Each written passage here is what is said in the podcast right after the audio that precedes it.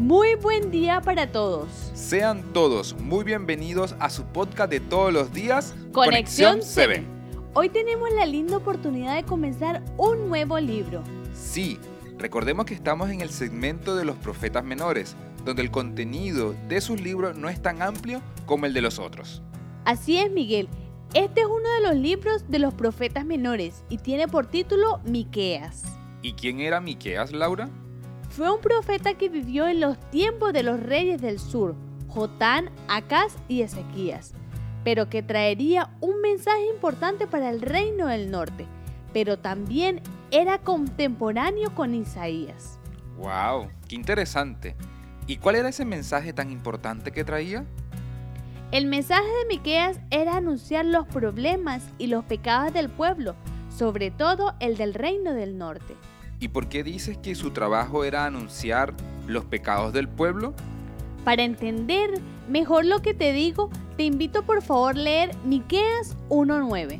Claro que sí.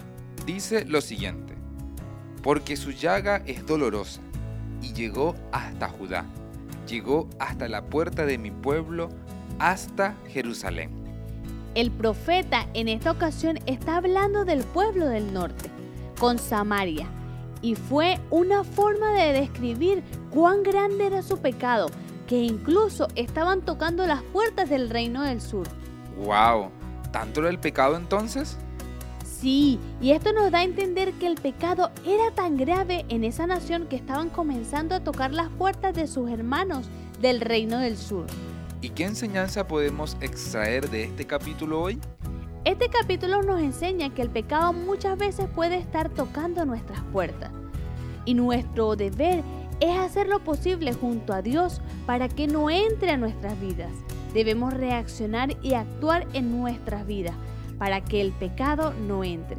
De esta forma, Judá estaba siendo advertido de que tuviera cuidado con el pecado.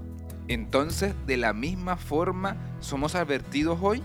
Así es, muchas veces somos advertidos y el énfasis de hoy es que entendamos que el pecado puede estar en nuestra puerta, queriendo entrar para destruirnos.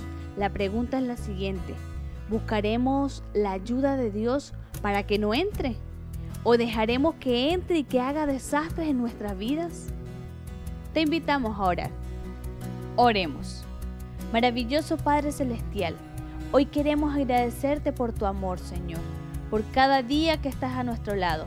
Queremos pedirte, Señor, que alejes el enemigo de nuestras vidas y que alejes el pecado también de nosotros.